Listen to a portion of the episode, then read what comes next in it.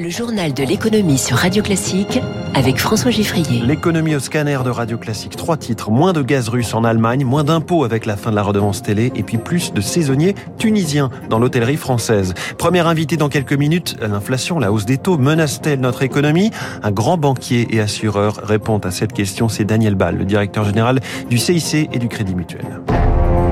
Radio Classique. Journal de l'économie qui démarre avec un coup de stress pour Berlin, coup de pression venant de Moscou.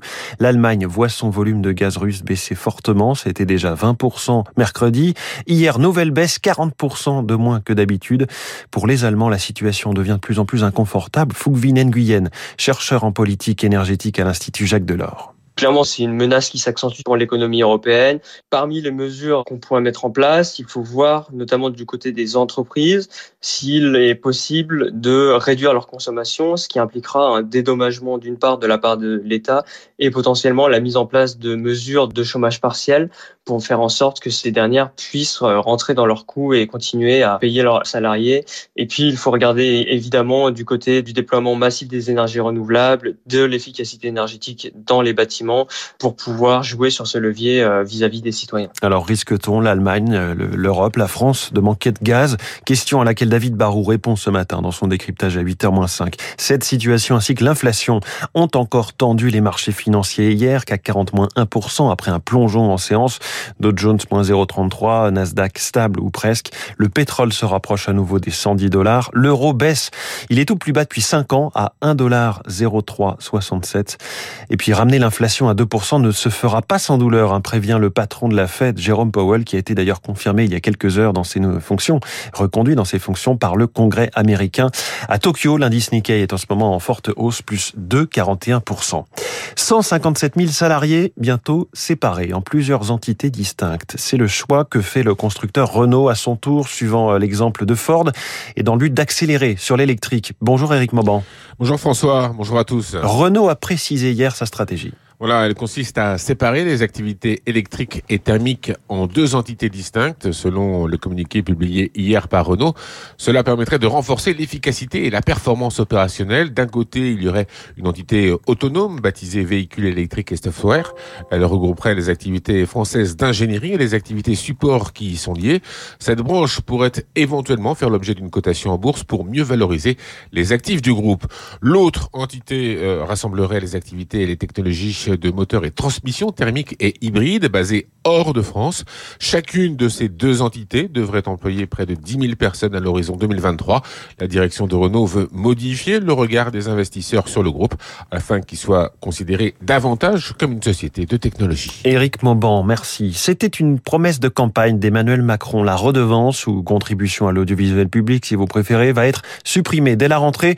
Un coup de pouce pour le pouvoir d'achat et la fin d'une singularité aussi, selon Olivier Alexandre, chargé de recherche au CNRS et spécialiste des médias. Cette taxe était relativement obsolète, notamment parce qu'elle est attachée en France au fait de posséder un téléviseur et qu'on sait aujourd'hui que l'accès aux médias, il passe de moins en moins par la télévision et notamment chez les jeunes générations qui préfèrent euh, très très largement le portable. Deuxième point, il n'y a pas encore de plan B annoncé par le gouvernement et l'exécutif pour financer l'audiovisuel public. Tous les grands pays euh, limitrophes ont engagé une réforme qui ont euh, en tout cas permis à chaque fois de euh, prolonger, sanctuariser d'une certaine façon le financement de la production audiovisuelle publique. La suppression la redevance, la pose aussi bien sûr des questions sur le financement et le quoi qu'il en coûte encore prolongé. Hein. ce sera au cœur de l'édito écho de François Vidal à 7h10. On en vient à cette pénurie de personnel qui continue de toucher l'hôtellerie-restauration malgré l'augmentation historique de 16% de sa grille de salaire. 200 000 postes de saisonniers sont vacants, c'est deux fois plus que l'an dernier à la même époque. Alors, l'Union des métiers et des industries de l'hôtellerie se tourne vers la Tunisie. Elle souhaite faire venir du personnel qualifié comme cela se fait dans l'agriculture. Émilie Vallès. L'atout de ces travailleurs tunisiens, c'est qu'ils parlent français, qu'ils sont bien formés.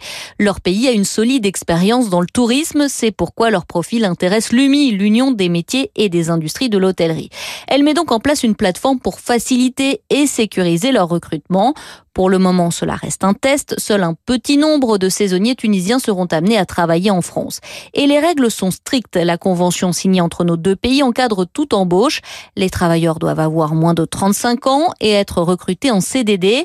Côté rémunération, ils seront payés selon la grille salariale française au minimum au SMIC et devront être logés. Pour ces jeunes, partir en France est donc une opportunité financière. Cela va leur permettre aussi d'acquérir de l'expérience. C'est gagnant-gagnant, explique l'ANETI, l'organisme public de l'emploi de Tunisie. Alors que côté français, on sent une certaine tension sur le sujet. Après avoir accepté, l'UMI a finalement refusé de nous accorder une interview. Émilie Vallès pour Radio Classique. Un plan social et la fin d'un mythe. Le Lido va changer de modèle. Le groupe Accor, qu'il avait racheté à Sodexo en décembre, arrête les revues pour faire du Lido une salle de spectacle sans troupe permanente.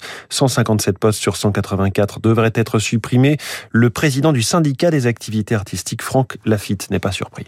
Si le Lido a perdu 80 millions d'euros depuis que la Sodexo a acheté, c'est parce qu'ils ont voulu faire un mixte finalement du Cercle du Soleil et du Moulin Rouge. Ça n'a pas fonctionné. Le problème, c'est que les, les, gens de la Sodexo, c'est la première cantine industrielle du monde. Ils n'ont pas la culture cabaret. Ils ont fait des mauvais choix artistiques et ils le payent. Alors ils mettent pas la clé sous la porte parce que ce sont pas des patrons voyous, heureusement. Et puis le but, c'est que les, les, personnes qui souvent ont beaucoup d'ancienneté ne partent pas les mains vides, partent avec une belle prime quand même. Et puis ce, ce chiffre, hein, cette personnalité dans l'actualité, Lionel Messi sportif le mieux payé au monde en 2021 selon le magazine Forbes. La star du PSG désormais euh, aura récolté en, en, 2021 quelques 130 millions de dollars de revenus, 125 millions d'euros, devant LeBron James et Cristiano Ronaldo. Euh, euh, voilà, il, il renoue avec cette première classe du classement qu'il avait déjà occupé par le passé. Il est 6h40.